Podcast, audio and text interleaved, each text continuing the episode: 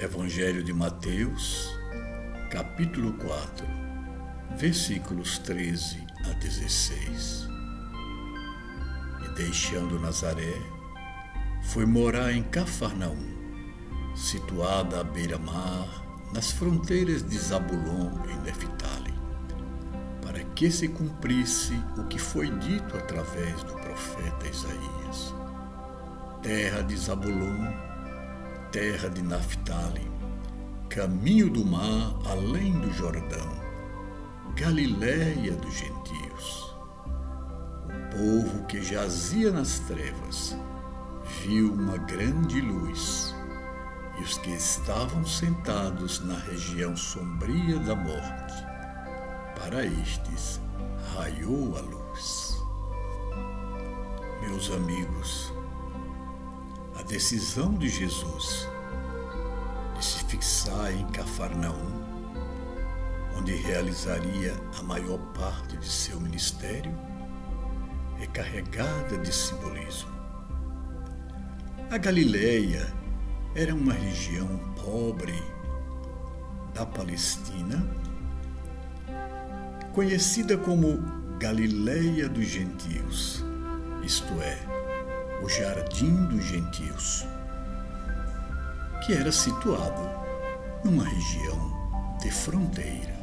Por lá não só passavam todos aqueles que entravam e saíam em direção à Síria, em direção ao, à região que hoje se constitui no Líbano, mas também moravam muitos estrangeiros principalmente gregos.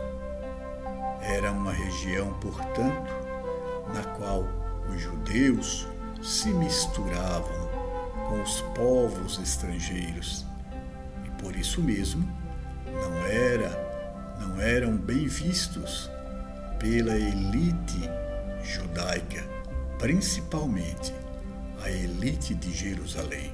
E era comum naquela época ouvisse a expressão preconceituosa. O que pode vir de bom da Galileia?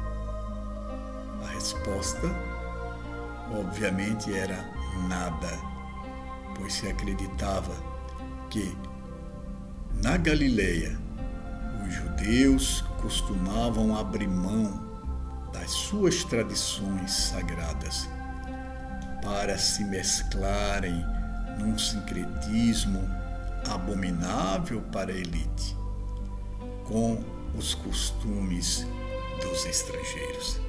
Jesus, no entanto, sendo ele nascido na própria Galileia, filho da Galileia, decide se fixar em Cafarnaum, que digamos assim, era uma cidade cosmopolita para a época, onde 1.500 pessoas, entre judeus, gregos e outros estrangeiros, viviam de forma saudável e solidária, trocando conhecimentos.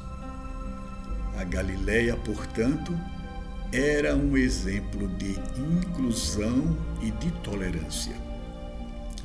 E a paisagem da Galileia, mar, que na verdade é um lago, um lago de 21 quilômetros de extensão, por 12 quilômetros na sua largura máxima, cercada por montes verdejantes, era um ambiente propício para aquele que veio exatamente para derrubar os muros, para derrubar os preconceitos, para pregar a inclusão, iniciasse e ampliasse a sua pregação missionária. Que te parece Jesus? Vamos segui-lo?